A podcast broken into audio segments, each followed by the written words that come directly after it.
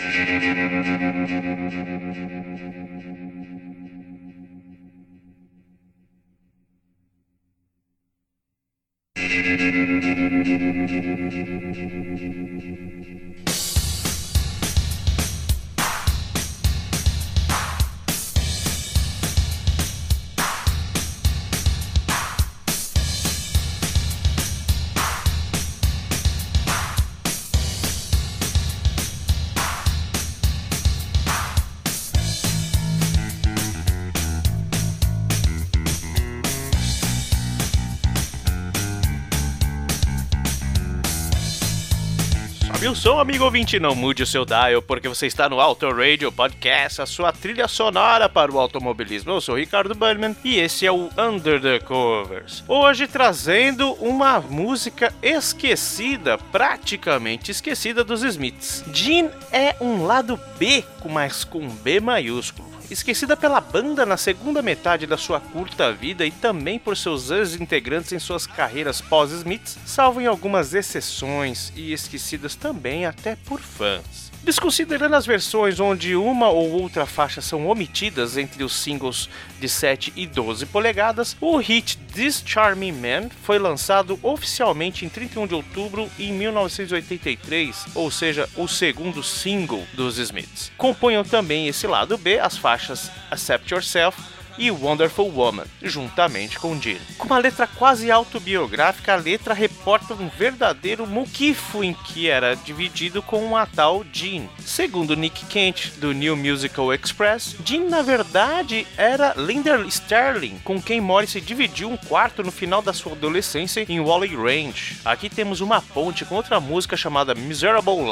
uma herança da era punk, disponível no ano seguinte no álbum debut da banda, mas escrito antes de Eugene.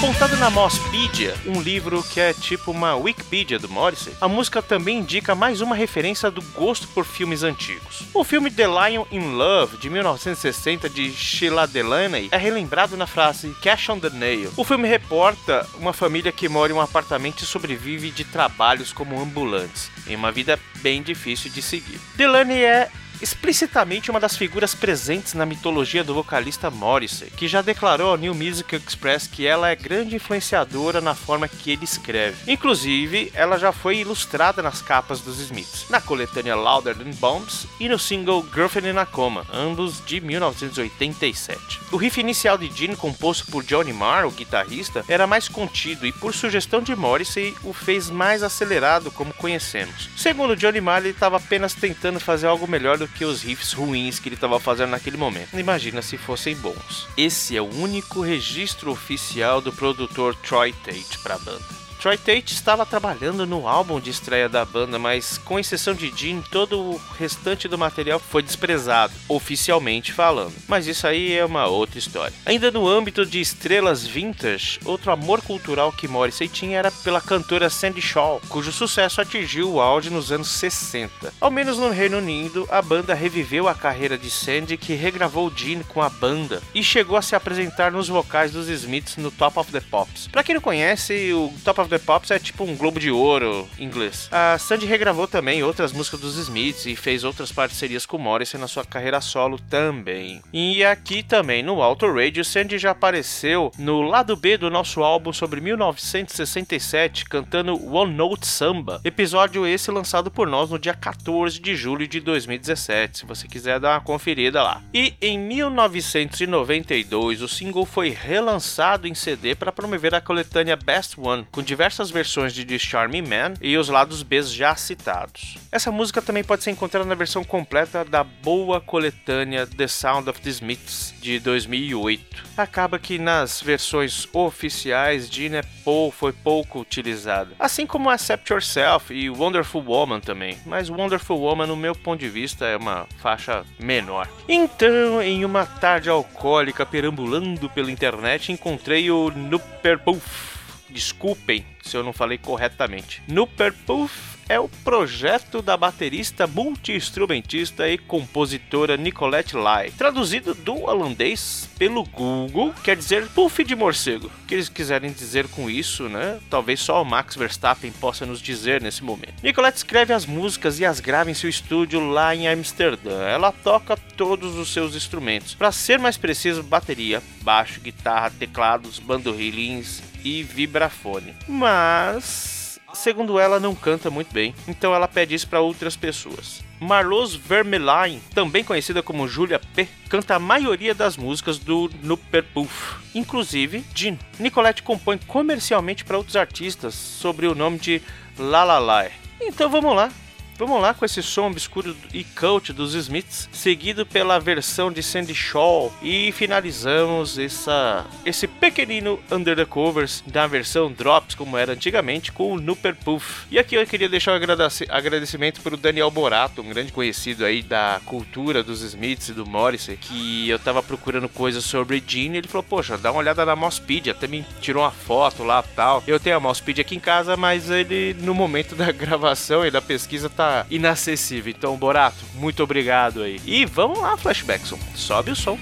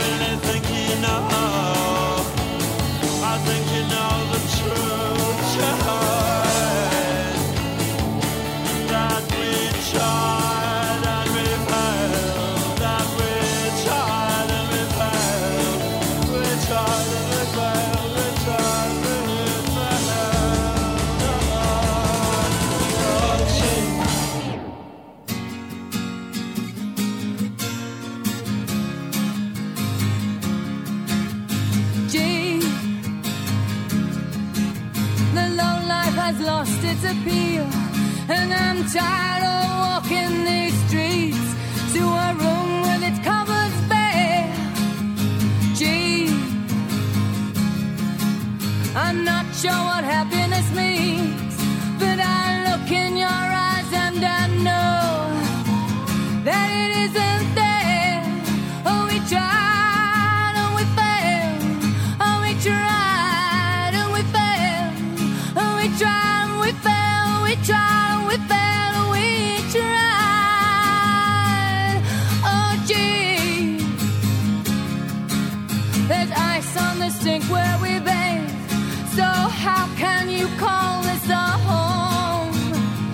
You know it's a grave, yet you still have that pretty grace as you tidy the place, but it will never be clean.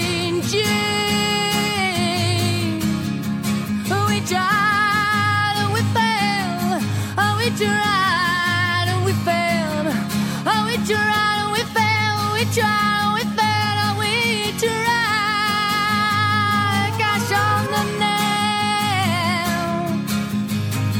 Just a fairy tale,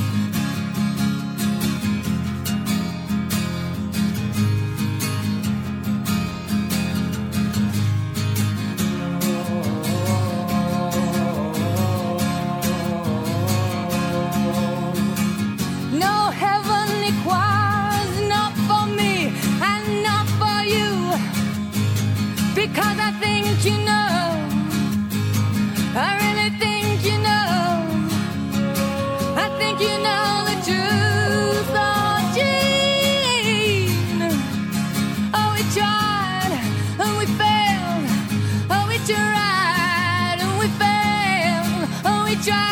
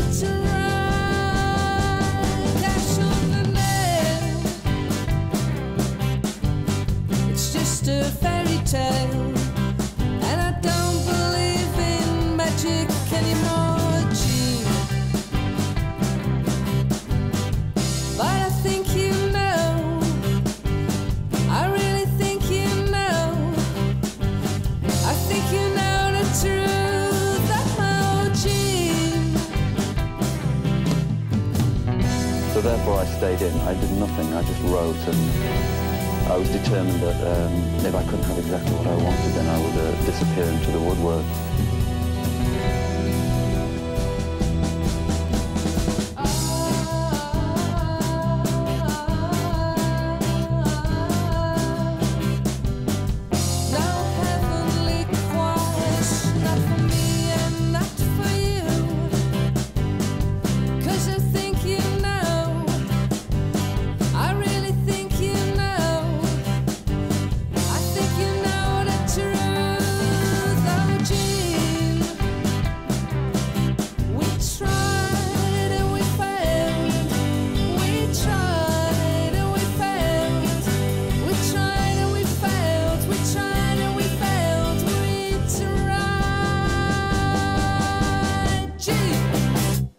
Ouviu mais um Drops Under the Covers do Autoradio Podcast.